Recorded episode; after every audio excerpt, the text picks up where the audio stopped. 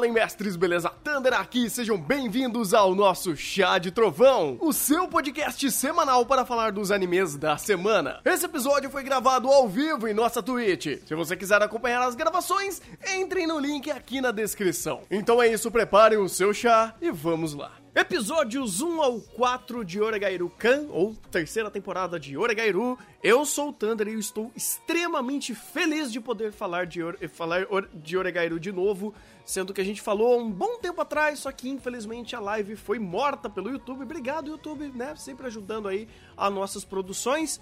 E vamos que vamos, porque de vez de chorar pelo, pelo strike derramado, a gente vai fazer um novo, um novo conteúdo de Oregairu bom, com, com, decente, bem feito, bem estruturado, com ótimas conversas, assim como o Oregairu merece. Eu sou o Ralph e ao invés de chorar pelo strike derramado, eu vou chorar pela Yui como eu faço toda a temporada. Cara, eu eu fiquei extremamente feliz de reassistir Oregairu. Eu acho que antes de entrar nessa, nessa temporada em si, acho que a gente pode falar um pouquinho da jornada até chegar na terceira temporada, porque, cara, fazem quantos anos? Cinco, seis anos? Entre a segunda e a terceira? Cinco anos. Cinco anos. Cinco anos é coisa demais, né? Apesar de não parecer. Você acha? Rezero teve quatro e a gente já achou que foi demais. Nossa, é verdade, é verdade. Mas ninguém se importa com a Lorde Rezero. Uh, aqui, diferente é, a gente se importa e o contexto é completamente. É, é, é, é, muito importante aqui. Porque foi, foi muito interessante eu ver os dois primeiros episódios de Oregairu sem contexto, ou lembrando pouca coisa do que tinha acontecido até então. E aí eu vou lá e reassisto tudo. Eu falo, meu amigo, tudo isso daqui é muito mais importante, isso daqui é muito mais pesado, isso daqui é muito mais meu amigo, sabe? Então, é, é, é, muito legal você perceber que, é, por um lado, o Oregairu, ele se manteve muito, muito bem e, e ele constrói uma ideia muito crescente do, do própria completude desses personagens e você tem que ter esse contexto. Então, cara, se você assistiu Oregairu há 5 anos atrás e você vai ver a, a, essa temporada e você não lembra de muita coisa, eu considero eu, e eu digo que você deve assistir porque é uma experiência fantástica. Eu até fico meio estranho, meio estranho pensar que eu tinha esquecido de tanta coisa do que, que tinha acontecido em Oregairu e reassistir ele foi quase como a mesma sensação de assistir ele pela primeira vez. É bizarro. E isso fez todo sentido, fez tudo ser mais importante e ter uma carga dramática que no estado atual do tanto dos personagens quanto da obra em si é um estado de espírito de personagem que você tem que ter contexto, porque por mais que todos os episódios do 1 ao 4 dessa nova temporada temporada tenha sido muito bem construído, muito bem feito, direção, a, a própria segmentação do roteiro tá maravilhoso, ainda você precisa desse contexto, porque senão você vai boiar, apesar de achar tudo lindo, maravilhoso. É, tanto que eu até peguei, aproveitei e reassisti contigo nas lives, e mesmo com, com lembrando de bastante coisa, tinha coisas principalmente da segunda temporada que eu não lembrava muito bem, e revendo, e ainda mais pelo último episódio, que a terceira temporada dá é literalmente cena seguinte após a segunda mesmo que tenha demorado cinco anos para vir, ela conta just, ela começa a partir daí e você precisa de muito dessa carga emocional, muito dos, com, das coisas que aconteceram, principalmente na segunda, para entender tudo que tá acontecendo agora e justificar muito da, do, desse clima pesado que já começa a terceira temporada, né? É porque basicamente a segunda temporada ela respalda muito bem esse esse mar cinza que, que ficou ali no meio, sabe? Entre a Yui, a Yuki, a Yuki e o, e o um, e o Rick, porque basicamente você tem essa ideia do da, da, percepção macro deles do a gente precisa se entender e a gente não sabe como se entender. E somos universos complexos, separados que não conseguem se conectar e a gente quer se conectar, a gente quer algo verdadeiro. E a ideia do eu quero eu quero me conectar a vocês de forma verdadeira, ela é tão abstrata e ela é tão subjetiva, ela é tão interpretativa, ela é tão até irracional em alguns momentos, que eles não conseguem entender o que, que significa isso. Eles sabem o que querem, mas eles não sabem o que é e nem como transparecer essa, essa informação abstrata que eles têm na cabeça do que é verdadeiro, do que é se entender, do que, que é um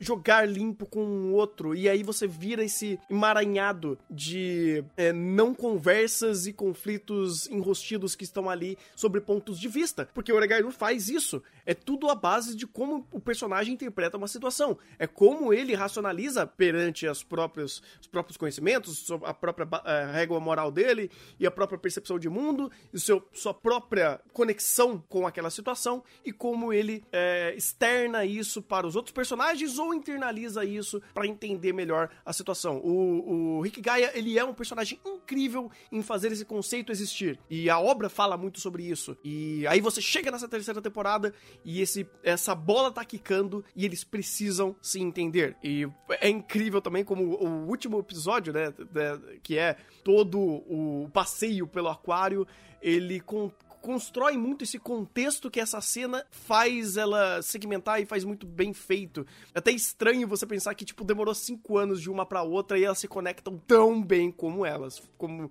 como foi conectado aqui. É, culpa totalmente do autor, porque ele demorou anos para trazer um, os dois últimos volumes, sabe? Tanto que a segunda temporada, se eu não me engano, teve que trazer coisas de um volume que nem tinha saído ainda para eles conseguirem fechar bem. Uhum. Então, é, é aquilo. Eu sei muito bem que se desse, eles já teriam feito tudo, só que não deu. Mas mesmo assim, deu pra ver que o autor ainda não, per não perdeu em nenhum momento a sua dinâmica da escrita, porque ele consegue manter o, o, o peso dessas situações a todo momento e uh, casando muito bem com muitos personagens que participam muito bem nessa trama. É, a uma das personagens que eu mais gosto é a enviada do Satanás, que é a irmã da Yukino. Porque, por, por, mais que ela seja o capiroto e adore instaurar conflito. O Rafa morreu, ou eu que não tô ouvindo ele. Alô? Alô, voltou. Maravilha. Adoro quando isso acontece. Fantástico. Uh, foi, ela do capiroto que eu caí. Viu? É, mas tem uma, é uma cena nessa temporada que é muito interessante, onde ela praticamente explica realmente o que aconteceu no, nessa, nessa segunda temporada, no final da segunda temporada, que é a relação deles ser pura e simples é, é, codependência. E você percebe isso tanto no. Na, se você voltar na segunda temporada, você tem um layout explicando, você tem a, própria. É, o, o o, o próprio clima da situação, onde eles estão muito tensos entre eles, implorando pela, pra, uma conex, pra que essa conexão volte. Você tem até aquele detalhe muito legal que é do, dos pinguins, que aí começa a explicar e a, tanto a Hatman quanto a Yui começam a, a, se ver nessa situação. Mas tem uma cena que eu acho que é principal, que é quando a, a Yui diz que tem a solução para tudo e ela exige que a, a Yukino para ajudar ela, ela teria que aceitar a ajuda dela e parar de, é, de tentar. E o Hashima impede, porque ele, ele já estipulou para ele como essas duas agem e eles não querem que e ele não quer que essas duas personagens é, se destruam por conta disso. Mas isso também é uma relação de dependência, porque ele já estabeleceu uma, um estereótipo para elas e ele não quer que isso seja quebrado. Ele não quer que acabe com a a, a Yui force o seu jeito na Yukino e deixe de ser gentil, e a Yukino desista de tudo e deixe de ser essa garota forte e teimosa que ela é. Então, todo mundo tá ali nesse paradoxo da dependência, que querendo ou não, a que literalmente jogou isso na cara foi o nosso capiroto. Porque o nosso capiroto faz isso, que é vocês estão é, vocês estão querendo se reconectar, mas vocês estão fazendo isso da forma errada, porque vocês acham que se entendem e vocês não se entendem ainda, mesmo depois de quase um ano de convívio. É, é porque é muito legal uh, a frase codependência, porque ela é um puta de um bait, vamos dizer assim. Porque, vamos lá, é, se Oragairo, como um todo, ele mostra que a ideia é você ter uma situação, essa situação, por menor que possa parecer, você sempre vai ter a forma de interpretação de, desses personagens, que uh, pela própria eh, pela própria visão deles, eles não já não se entendem. Então você tem uma situação simples, que um personagem vendo aquilo, ele não exatamente sabe como que é a percepção dele, mas ele tem uma percepção inicial disso, e aí você joga um outro personagem. Então, quando você vem esse segundo personagem, você tem essa mesma estrutura. Mais um personagem que não sabe exatamente como, se, como ele se enxerga, e quando você vê esses dois personagens se chocando, é incrível, porque na camada interior de cada um deles, eles não se entendem. Na camada exterior, eles não estão entendendo o que o outro tá entendendo. Então ninguém entende porra nenhuma. Então a gente meio que tem uma, uma, uh, uma um, interpretação superficial, ou pelo menos eles têm uma interpretação superficial e inicial do que, que é aquela situação, não do problema, mas de como o outro personagem está vendo esse problema. E como ele vai interagir com esse. com, com essa interpretação do outro. Né? Tipo, é correlação direta de um para um. De um personagem para um. Quando tem mais, obviamente, vai, vai ser de um para mais. Mas é muito legal essa estrutura, porque ela é respeitada ao ponto de você ver que esses personagens são adolescentes e essa ideia de ser adolescente onde você não sabe nem quem é você e você tem que entender o outro que não sabe também quem é ele, causa esse, essa espiral caótica. Então, quando ela fala codependência, você tá fazendo. O que, que ela tá falando? Ela tá vendo que eles criaram um estereótipo do outro e, e dele mesmo. Ele criou esse laço de conectar esse estereótipo que eu criei com o estereótipo da outra pessoa. E esse estereótipo precisa do outro para existir. E eu vejo o outro dessa forma, então eu tô criando essa correlação. E se o outro quebrar, ele vai criar uma outra forma que eu não vou entender. E a, e a outra pessoa, ela meio que vai vai ir contra aquilo que eu já tenho do, do, do que eu. Do, do tato que eu tenho do quem é ela, né? Do, do, da persona dela. Então, é muito legal que nessa forma de leitura é, é, é, é entendível que ela entenda dessa ideia de correlação, de, de, de hum, não, não é correlação, é co... codependência. Codependência. Codependência. Porque de fato eles criaram esse, esse vínculo de dependência nessa ideia de persona que eles criaram de um pro outro. Mas não é isso. Ou melhor dizendo, é muito mais do que isso. Porque a partir do momento Sim. que nem eles sabem exatamente quem eles, que eles são, vamos dizer assim, não que eles precisam saber, e não que dá para saber, mas é muito mais difícil para eles, principalmente pro Rick Gaia e pra Yui, que ela. pra Yuki, que, ela, que eles são personagens com, com uma abstração aproximação pessoal muito maior, você tem essa, esse nível de distanciamento muito maior do, do que é a realidade em si e muito mais aproximação dessa, da, dessa codependência, desses estereótipos que um criou pro outro. Você tem da Yui, inclusive, isso é muito mais legal da, de, perante a Yui, que ela é muito mais direta e sincera com, com ela mesma desde a primeira temporada, depois que ela entendeu toda a situação que tava rolando com ela. Então ela tende a expressar muito mais o que ela tá sentindo e ser mais real naquela, naquela situação específica. Por isso que ela meio que dá uma bola curva ali no meio dos dois. Então, codependência talvez do, do Rick Gaia pra Yuki, beleza. Mas da Yui pros outros dois, talvez não tanto. Tá pior, o, no caso da Yui é interessante porque ela é uma personagem que, por mais que ela tenha mais esse é, ponto de realidade e uma facilidade uh, ah, para dizer o que ela quer, ela não, consegue, ela não consegue dizer como ela quer. Então sempre acaba dando esses é, essas brechas para esses conflitos ou uma situação mais, é, mais difícil. Porque o roteiro quer ou porque a personagem tá tipo doce? Não, é porque ela, ela é assim. Você tem isso desde a primeira temporada, com ela não conseguindo expressar direito o fato que ela queria almoçar com a Yukino pra amiga dela. Uhum. E você percebe isso aqui muito bem, ainda mais nesses momentos, onde ela fala: Eu tenho uma solução. É, mas ela não explica como é essa solução, o que ela quer com isso. Ou até mesmo nos momentos onde ela tenta é, se declarar pro Hatman ou tentar falar ao, ao, alguma coisa não verbal, né? Como, por exemplo, a situação das lágrimas no último episódio. Ela se, ela se fecha muito e tenta dar voltas e voltas para não acabar machucando ninguém. Mas no final acaba machucando alguém porque interpretou errado ou porque, uh, ou melhor, porque a situação permite essa interpretação, ou acaba machucando a si mesma, porque ela não consegue se expressar direito. Mesmo ela sabendo exatamente um pouco mais do que ela é. Ela é muito mais. Ela, eu acho que ela é mais consciente, autoconsciente dela mesma. De, dos três, uhum. ela é muito mais consciente, autoconsciente dela mesma. Então a forma dela agir é diferente dos dois, porque o Guy e a Yuki, elas, eles são muito parecidos nesse sentido. Deles abstraírem tanto que eles acabam se perdendo. Uhum. Tanto que o Guy só se achou na segunda temporada e o Yuki ainda não, sabe? É, exato. E ainda ele tá nesse, nessa ideia de, assim, achar em alguns outros pontos. Porque o próprio episódio 4 eu acho que foi incrível nesse sentido, cara, porque ele deu essa ideia do. Uh, tem coisas que eu ainda não me achei, uh, porque eu ainda não penso. Ele não pensou ou ele não entrou nesse, nesse ponto. Principalmente quando entra no fato dele tá é, é, muito empenhado em fazer esse, esse baile funcionar. E ele não entende exatamente por quê. Ele não entende por que, que ele é, quer ajudar a Yuki. Ele, ele, não, ele não entende muito bem porque ele tá fazendo isso, mas ele quer fazer. Então é aquele negócio. Você pergunta para ele, o que, que você quer fazer? Não sei, mas eu. Assim, eu não sei o porquê, mas eu sei que eu quero. Então você já começa a ver que ele tá segmentando suas ações para algum lado. Isso é bom. Uhum. É aquilo, é bom, mas ainda é importante ele saber o que ele quer fazer, porque acaba justificando muito do das situações que ele, ele mesmo estranha no, nos episódios. Tipo, quando a própria Iroha aparece dando essas a ideia do baile, ou no momento do baile, onde ele encontra a Yukino e Yui, ou até mesmo mais no episódio 4, quando rola toda a questão de cancelar esse baile por causa da da acho que a associação da comunidade, uma coisa assim. É, a comunidade, tipo, tipo a comunidade de, do, dos pais, né, dos pais e, e, e, responsáveis ali pelos alunos, porque você tem esse esse ultra conservadorismo japonês ali. Uhum. O que é interessante porque me, mesmo que seja só a, onda do conservadorismo japonês, é, não tá errado dentro da visão que a mãe da Yukino propõe, porque dentro dessa situação você tem é, justamente o, problema de que já é um baile que é uma coisa muito incomum. Isso é coisa americana, não é, não é japonesa, sequer brasileira.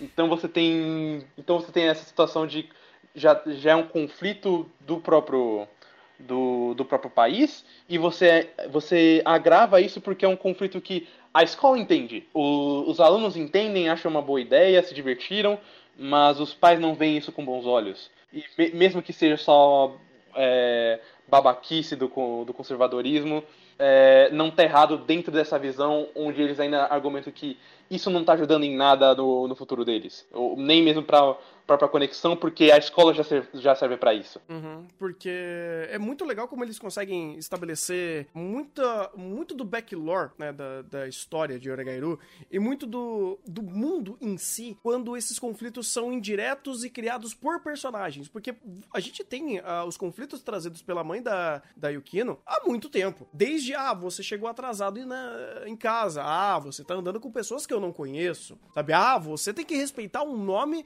porque nossa família é importante e nós temos um, um, um status social muito grande. Então você começa a ver que uh, esse conservadorismo da própria figura de uma filha perfeita, uh, de uma família importante, ele existe, ele é importante, ele é primeiro plano e vamos dizer assim dos conflitos que são os mais, os menos adolescentes, vamos dizer assim, os conflitos mais reais e mais pesados, esses são os mais uh, diretos e você consegue palpar ele de uma forma muito boa boa e você consegue entender seguindo a, a própria ação da mãe. Então você tem um, um, a lore do mundo sendo explicada, ou pelo menos o status quo daquele mundo sendo explicado pela ação de um personagem. Isso é maravilhoso. Faz aquele personagem ser recorrência daquele mundo. Então você tem. Sabe o a... que é legal também? Hum. É, desculpa interromper, que é uma coisa interessante que a, esse negócio de filha perfeita é mais algo que a própria Yukina impôs a si mesma do que da mãe. Porque mesmo que a mãe tenha esse, esse comportamento de querer é, pôr a sua filha em ordem, a própria Yukino já disse que já, já quis se, é, se envolver mais com o trabalho do pai ou fazer alguma coisa relacionada à família, mas como ela, ela é filha menor, não é ela que tem isso. Quem tem é Haruno. E a Haruno não quer isso, é justamente o contrário. É, é o capiroto moleque, moleque que adora infernizar todo mundo. e, e, e, ainda, e mesmo que a Yukino não tenha essa, é, essa responsabilidade e só tenha que, vamos dizer assim, não sujar o nome da família, ela ainda se mantém nessa situação de querer é, é, ter é, uma coisa que ela não pode o máximo possível. Ah, não é, é. É, isso, mas é um pouquinho a mais, porque é, se você correlacionar com a própria ideia do conservadorismo japonês nesse sentido, nesse status social, a gente percebe que é muito pesado. Porque, inclusive, uhum. olha que legal, quem nos dá esse contraponto é a própria irmã dela, é a própria Haruno. Então você percebe que, uh, mesmo que a Yuki não esteja meio que fazendo um pouquinho too much dessa. É, é, de se forçar a isso, você percebe que o próprio contexto já, também já força. Então talvez, olha que uhum. engraçado, a própria própria mãe pode até meio que passar um pouquinho de pano, ou deixar, dar, fazer um pouquinho de vista grossa, quando ela faz algum tipo de coisa que não seria uh, aceitável socialmente por esse conservadorismo. Então ela pode ainda ser um pouco mais elástica quanto às próprias ações dela. E quando ela é repreendida, ela pega isso muito mais, com muito mais força, porque meio que isso reforça a ideia que ela tem desse mundo. Então olha como o negócio é bem feito, velho. Uhum. É justamente isso, sabe? É o é que eu acho interessante justamente a causa, porque a causa é, normalmente seria que ela é a filha que vai, vai seguir esse caminho. Mas ela não é. Ela, ela tem essa liberdade, só que ela, vamos dizer assim, prefere se, se auto-prender tanto pela própria repreensão quanto pela, pelo próprio desejo dela de procurar isso. Tanto que de, depois da conversa no, nos primeiros episódios, ela toma, ela fala que tomou uma decisão, que até iria voltar para casa da mãe e tal.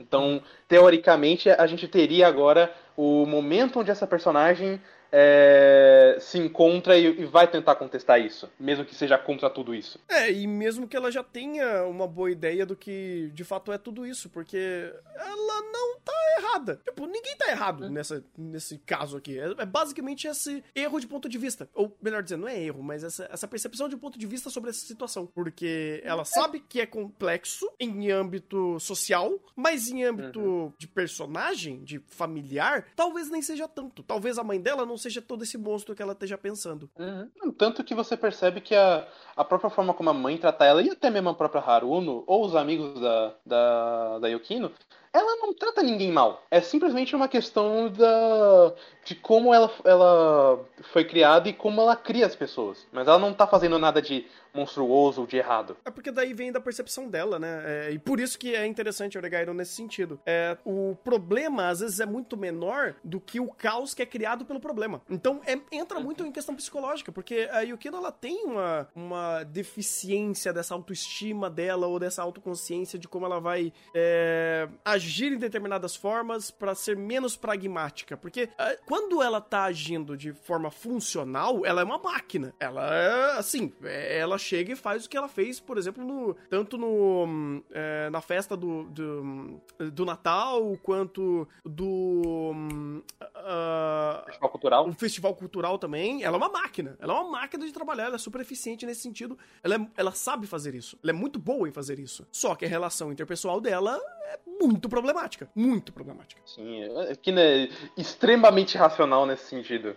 Uhum. O, o, enquanto você tem, por exemplo, o próprio Hatman que ele seria teoricamente o, o centro em um, em um racional e emocional, só que ele distorce tanto as coisas para, para ele por conta de tudo que ele já viveu que a, é, as, mesmo que não esteja errado por conta da própria experiência de vida que ele dá exemplos, não é exatamente isso que a situação pede. Tanto que é meio que justamente isso que acontece nessa cena onde ele tenta argumentar em cima, só que é mais uma argumentação do que ele já viveu do que uma, do que o, uma argumentação que represente todo o problema dessa situação de conflito social do, do baile. Então, é, meio que a, a, a, ajuda que ele tentar dar acaba não valendo de muita coisa, mesmo que signifique muito. É, porque volta ele trazendo esse egocentrismo, entre aspas. É, porque é engraçado, eu, eu adoro o Hatman nesse sentido por causa disso. Ele é egocêntrico, mas ele é egocêntrico porque ele é pessimista. Não porque ele é um babaca. Uhum. Tipo, ele coloca o ponto em cima dele, o problema em cima dele, porque por conta, por conta dele ser. De, dele ter baixa, baixa autoestima. Então, quando ele meio que se degenera por uma situação, não é porque ele acha que o mundo. É, até o próprio o Hayato falou isso, na cara, jogou na cara dele. Tipo, acho que lá pra segunda temporada, ele tipo, deu um tapa na cara dele. Você acha que todo mundo se importa com você? Sabe? Não é isso.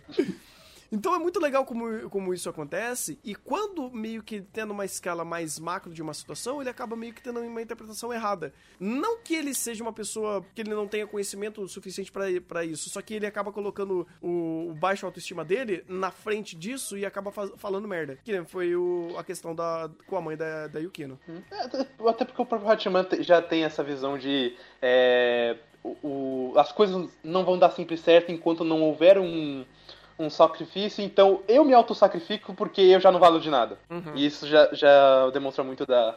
Só, só essa ideologia pesada já justifica muito dos conflitos que as personagens têm, porque ninguém aceita o, é, esse pensamento tão pessimista e até depressivo que o Hatman tem. Nem o Hayato aceita.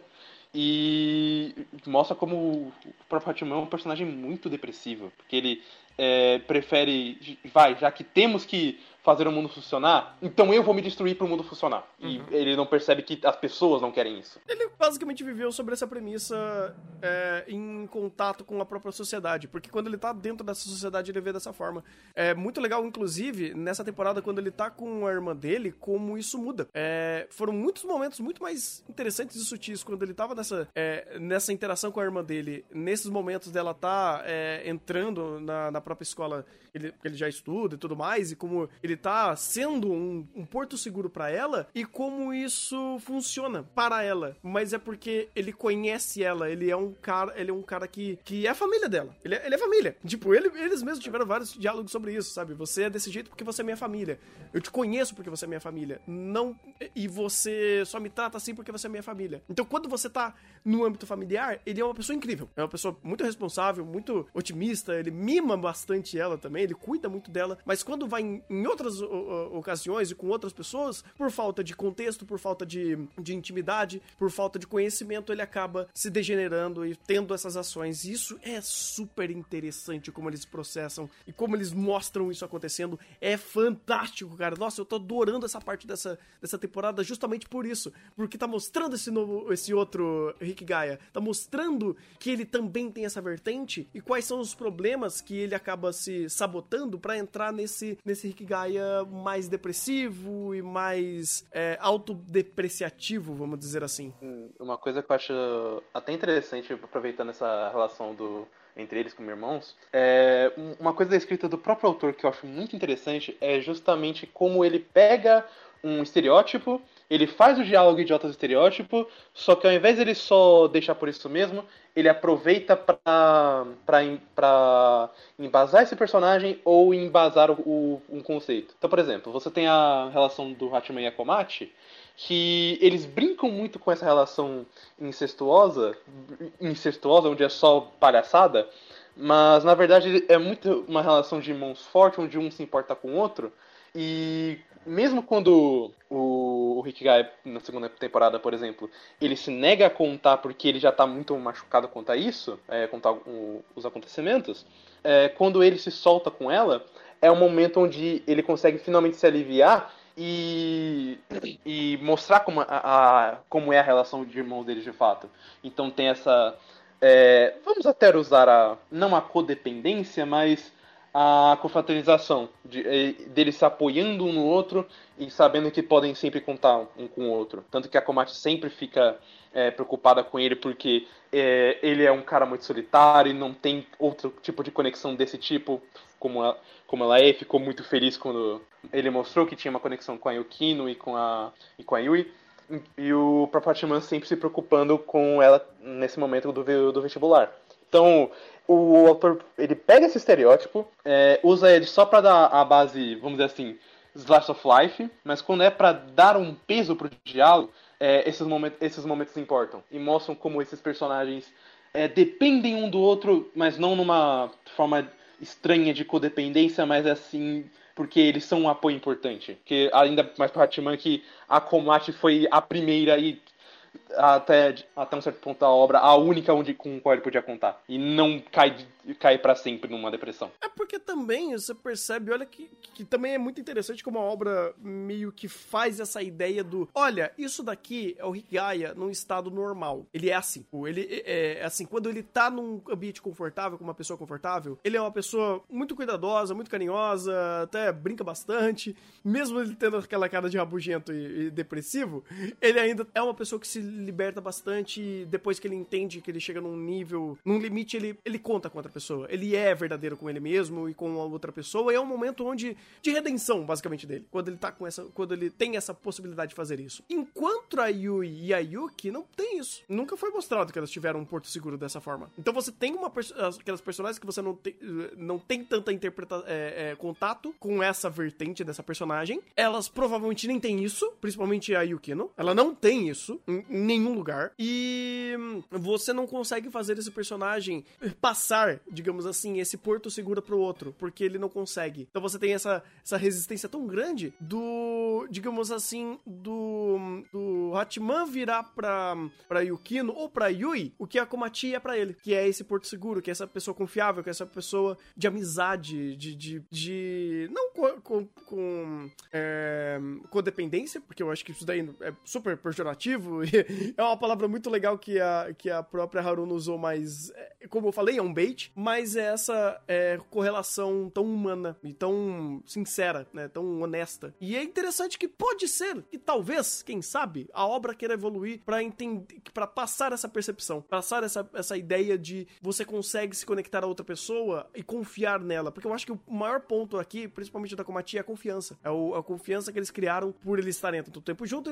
por serem uma família, mas eles também podem criar esse grau de, de confiança, não tão forte, mas é, sincero também para outras pessoas que não é a sua família, por, como, por exemplo, essa amizade que os três acabaram criando. Que talvez, quem sabe, possa virar algo um pouquinho a mais, principalmente com relação a Yuki e o Hatman, já que a Yui já foi jogada de escanteio nesse sentido. É, meio que, digamos assim, a não foi uma oficial jogada escanteio, mas ela já considerou isso. Cara, essa cena do episódio 4 é, eu acho fantástica. Primeiro porque me dói. e já, já marca naquela cartelinha de, do, do meu choro da temporada. É, mas segundo, como é, só o fato de que é, por, por aí eu já entender mais algumas, alguns detalhes diferentes que o Hatima não consegue e ela já estar dentro desse, dessa ideia, ela consegue pegar por míseros detalhes o fato de que ela já tem que parar com essa da, da sua própria tentativa. O, o, eles combinando uma coisa e passa o episódio inteiro de, neles nesse encontro. É uma, uma relação muito fofa, não necessariamente de um casal, mas de bons amigos. Aí, quando você chega no, no momento onde o Hatman ele precisa sair. E o Rafa morreu de novo. Yay! Tá difícil. tá, tá, tá. Sabe o que? Eu, eu sei que na verdade não é meu fone é o Discord, porque já isso não acontece só aqui no, nem com esse fone. Mas enfim. Ah, é, onde é que eu parei? Uh, da ideia dela. É, dela entender. Tipo assim, ela, ela, acabar indo além da interpretação dela. Uhum. Porque, porque ela já conhece essas coisas. Pro Hachiman, ele só tá querendo ajudar uh, uma pessoa com problemas, mas pra Yui, o fato de que é, ela também é uma pessoa que não necessariamente precisa de ajuda, mas precisa dessa conexão com, com Hatman. E ele meio que larga para escolher a Yukiro por uma situação que já foi pedido para ele ir embora. É, demonstra. Ela já saca como uma. É, para quem ele colocaria o, a, a prioridade, os sentimentos em primeiro lugar. E aí você tem a, a uma cena muito triste, onde uh, a Yu entende isso. Só que ela ainda é um ser humano. E ela ainda precisa ter é, esse ponto emocional. Então, quando ela fala, as, eu consegui conter as minhas lágrimas, e no final ela fala, eu queria que as lágrimas não tivessem parado, mostra como ela ainda teve esse tom de egoísmo de pensar, eu sei que ele prefere a outra, mas eu queria ainda tentar, ainda ir, ir segurar, segurar ele, ter uma chance, é, aproveitar esses momentos antes disso simplesmente acabar. Isso é.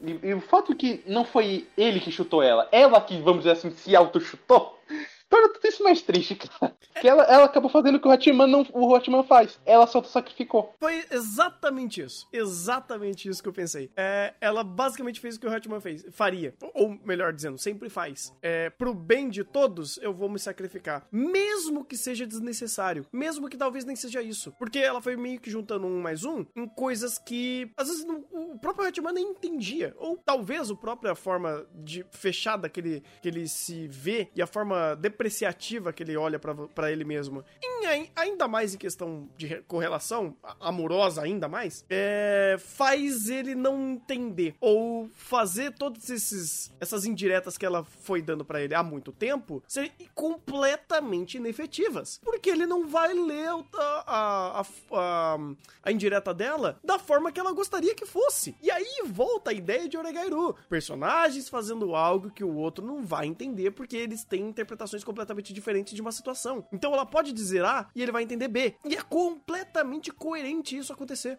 E ela não tá errada de, de ter feito isso, nem a outra pessoa tá errada de não ter entendido. Porque é ambíguo, é abstrato, não é lógico, não é é fácil de você absorver, ainda mais quando você tem dois mundos tão diferentes. Então, por exemplo, é, eu acho muito legal, inclusive, como o diretor deixou isso em primeiro plano nesse episódio, quando você teve todo o momento dele saindo de casalzinho. E aí você tinha do, do diretor interpretando essa cena da forma mais explícita possível. Você tem a, a Yui pensando que era, ou pelo menos querendo que isso fosse de fato dessa forma, dando a indireta, dando a entender que ela pensa ou gostaria que fosse dessa forma. Você tem uh, o Hatman agindo como uma batata, porque ele, de fato, ele interpreta as situações dessa forma. E poucas coisas, digamos assim, quebra essa casca dele, como, por exemplo, o café. É uma pessoa que é viciada em café, isso é incrível. então... a, a, correlação dele com. A, a, dependência dele do café é incrível, eu entendo ele. Uh, e você vai meio que dar todas as indiretas do mundo para ele. Ele não vai entender. Ele tem culpa disso? Não, ele não tem culpa disso. Porque é aquele negócio: mensagem, uh, locutor e interlocutor. Né? O, o, o locutor e receptor, eu não lembro muito bem quais são os, os papéis. Se o texto que você tá mandando não foi entendido, talvez o erro tenha sido seu de não fazer da pessoa entender. Só que ela também não vai saber como fazer isso de uma forma que seja um diálogo tão fácil, porque tá, de fato não é fácil ela falar que ela gosta dele. Então você tem uma espiral tão complexa nisso que eles nunca vão se entender nesse sentido. Cara, o melhor exemplo disso na segunda temporada.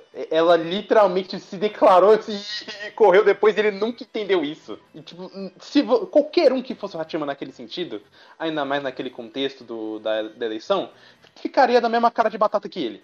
Porque não é fácil de se dizer. E ainda mais com uma pessoa como a Yui que sempre dá voltas e voltas para dizer o que realmente quer, fica pior ainda. De fato, de fato. Então, é, a conversa, a, a, a, conversa sendo criada aqui é, é muito difícil, cara. É muito difícil. Eles não vão conseguir conversar nesse sentido. E não é culpa. Não é culpa deles, cara. Mas são tantas barreiras e tantos problemas que eles têm que enfrentar antes deles chegarem nesse ponto que a Yui meio que lendo entre as entrelinhas e percebendo que essa, essa comunicação é quase impossível e meio que entendendo o contexto da, ah, pô, a Yuki já gosta dele. É, eu vi que ele tá sacrificando demais para ajudar ela. Ele não entendeu tudo que eu tentei dizer, a mente dela explode. É óbvio. E o fato dela acabar desistindo, dela acabar vendo que, ah, então o Hatman gosta mais dela do que de mim, eu vou desistir e vou me sacrificar pela felicidade dos dois, faz sentido. Na cabeça dela. Uhum. E eu vejo, tô vendo, até vendo nos comentários o povo falando que a solução é simples. É, Oregairu, as, as soluções sempre são simples.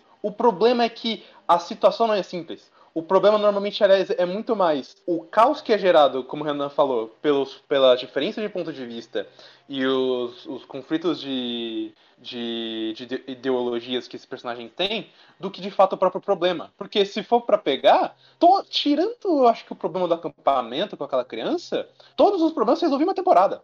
Só que não é fácil, não é algo fácil de você realmente pegar e analisar e é, entender uma coisa que você não entende, sabe? É, é, é aquilo. É literalmente, como você falou, é literalmente anime de humanas. Porque é um ponto de vista tão específico e tão diferente que se uma pessoa racional pegar e ver Gairu, não vai, provavelmente não vai entender, não porque ela é burra, mas é porque não bate com a, a ideia de diálogos que ele está querendo ter. Não sei se eu concordo, cara, porque chega num ponto é, que se torna até lógico a complexidade disso. Porque se você tem, de novo, fazendo aquele exercício, que é, parece estranho, é, é, é, uma explicação muito difícil de dar, que é, cada personagem tem uma percepção er, é, muito fragmentada do quem ele é, e eles têm uma percepção muito fragmentada de quem é outra pessoa, por causa de problema de confiança, tempo, é, de, de, de, correlação, né, de, de convívio, e... Hum, e por essa e por esses bloqueios, por exemplo, do Hatman, o bloqueio dele de, de, de baixa autoestima. É, você vai perceber que qualquer correlação entre personagens, em tanto em níveis mais simplórios e rotineiros, até níveis mais complexos que é conexão amorosa, você vai perceber que tudo isso não resolve simplesmente. Ou melhor dizendo, não se resolve. Não tem como resolver. Ou melhor dizendo, dá para resolver, mas se for resolver, são anos para resolver isso. Anos. Porque uh, uma pessoa não muda a identidade dela de um dia para outro, pra, outro. Não é assim que funciona. O, por, por exemplo, se esses dois fossem uh, criar alguma correlação amorosa pra Yui, pra Yui chegar até ao ponto de se declarar para ele, ou pro Hatman também criar algum tipo de, de é, base para ele entender que ele sente algo, uma correlação amorosa com alguém, e ele for para esse ponto, para ele entender que aquele sentimento é, é, é, amor ou algum laço afetivo desse tipo, não tem como. Não tem como ele pensar dessa forma. Não tem como. Ele tem uma série de travas psicológicas que isso seria impossível para ele chegar. E, e isso dá para elencar e testar. Logicamente, você pegar um ponto, juntar com o outro e perceber: ah, então esse personagem tem esse traço aqui e ele tem esse problema, e por, portanto, por causa desse problema, ele não vai conseguir chegar e resolver essa eh, isso daqui dessa forma, porque não é lógico. Então, até Oregairu consegue fazer essa correlação lógica em um algo ser tão complexo e tão é, tão etéreo, né? Tão, tão puta, esqueci a porra da palavra. Oh, meu Deus. É tão é, interpretativo que você consegue perceber que esses personagens nunca conseguiriam fazer aquilo por causa que o roteiro já montou toda a complexidade da cabeça dele até então. E é uma pilha, só é, vai aumentando. Mas é, é, mas é por isso que eu falo dessa questão da, vamos dizer assim, barreira que o Oregairo tem, cara. Porque, é, não diria que, não sei nem se eu diria que é uma barreira, mas é essa questão de que é, o roteiro já segmenta isso muito bem, principalmente na segunda temporada a, a, produção e a direção ajudam muito nesse sentido. Só que quando você pega pela primeira vez e, e quer entender isso, é, às vezes não parece tão preto no branco. E só que quando você começa a analisar esse roteiro e entender o, o que os personagens querem entregar e como a obra quer te entregar esses problemas, faz muito sentido. Mas até você chegar é, é, meio, é meio, que o mesmo problema que o Hatima faria aqui, entendeu? Uhum. Hum, nesse sentido, sim. Nesse sentido, sim. Porque para chegar nessa percep percepção, você tem que, obviamente, ir e chegar a ver as duas primeiras temporadas. Isso daí é óbvio. Ah, não, não isso óbvio. Fácil. Se, se, se, você está. Aliás, se você está nesse chá e não viu as duas primeiras temporadas, eu não sei o que você está fazendo aqui. Mas é, essa questão de inicial de entender esses processos, é, entender como esse roteiro é muito mais maravilhoso do que ele aparenta ser, é uma das partes mais interessantes de Oregairo. Não, de fato, porque uh, para você ter todo esse entendimento, você precisa de fato ter toda essa experimentação da história e de fato o começo não é lógico, ou melhor dizendo, ele ele vai apresentando os processos de uma forma muito bem feita, muito segmentada, uh, muito bem explicado inclusive, mas para você entender que uma declaração, tipo, chegar nesse ponto e falar, ah, é fácil resolver, não, não é fácil resolver. Inclusive, eu vou além, todos os problemas que agora estão instaurados aqui na temporada não é fácil de resolver. Para esses personagens, principalmente, não são fáceis. Uh, até querendo ou não, uh, um problema que talvez seria mais fácil de entender, que é da própria uh, da Yuki, com a mãe, não é fácil de resolver. Uhum.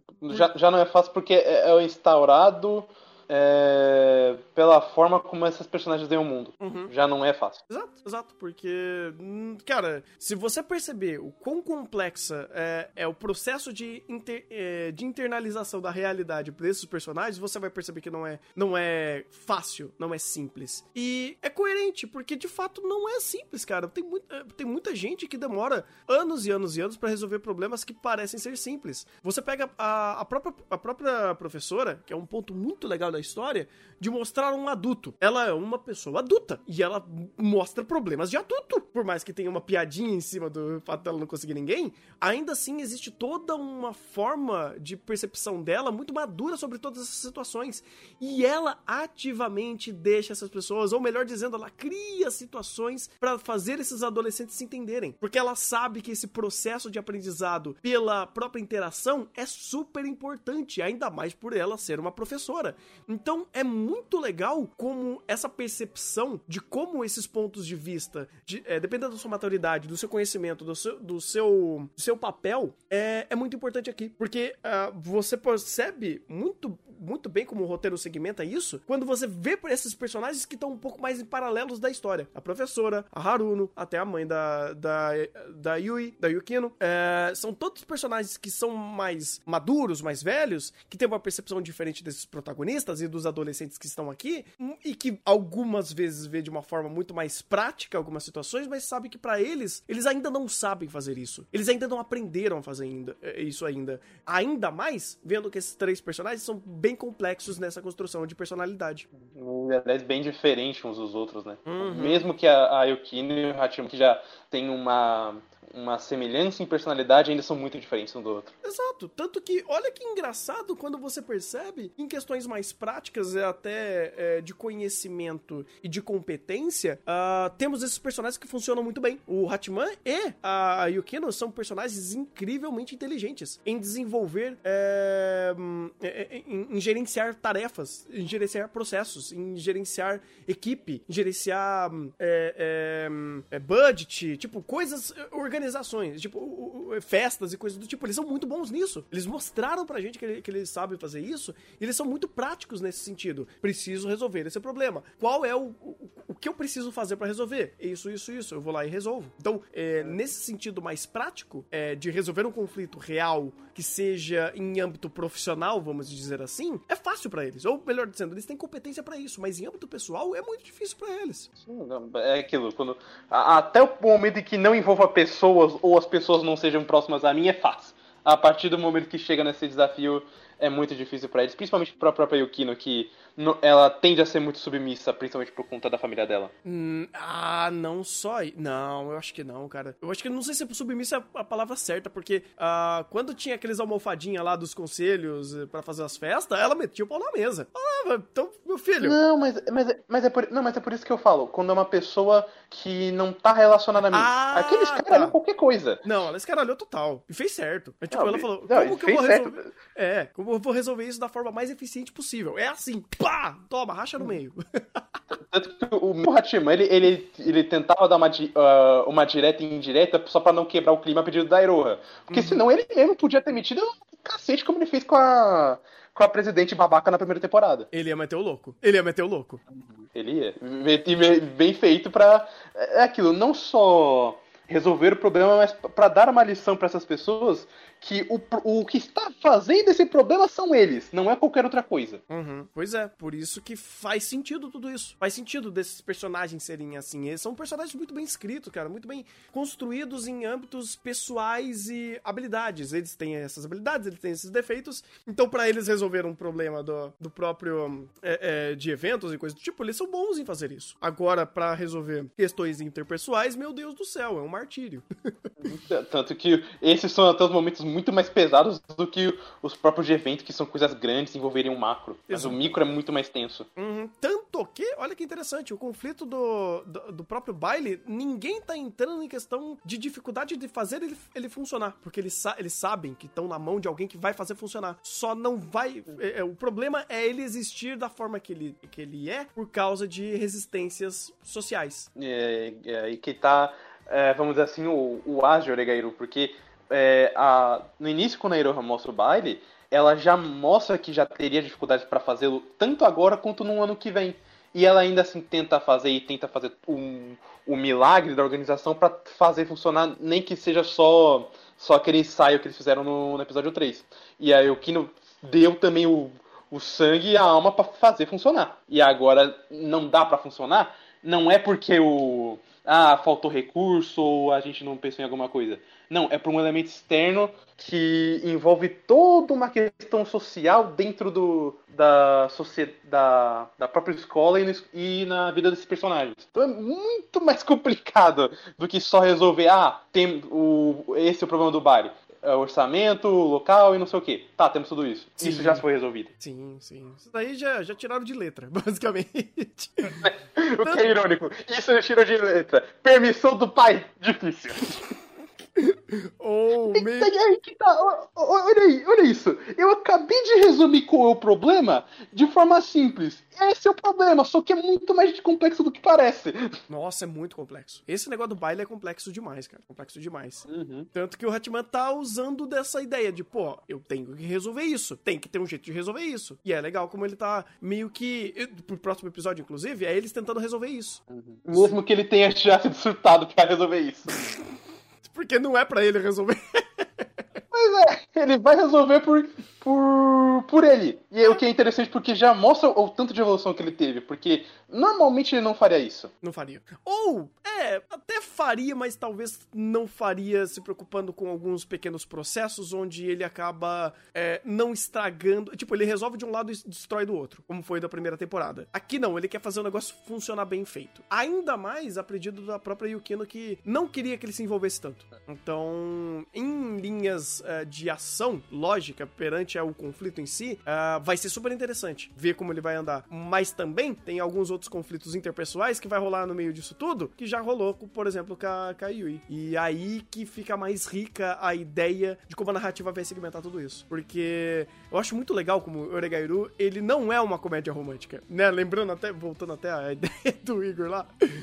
Tipo, ah, não vou ver um anime de comédia romântica. Não tem problema, isso daqui não é uma comédia romântica. Isso daqui é um excelente slice of life. Não, tanto que o, ah, o, o, o anime fala que é uma comédia romântica. Não, o anime fala que a comédia romântica não deu certo. não é uma comédia romântica. E mesmo que seja uma falha. Esse, pois é, o Uragairu é um péssimo anime de comédia romântica e isso é ótimo.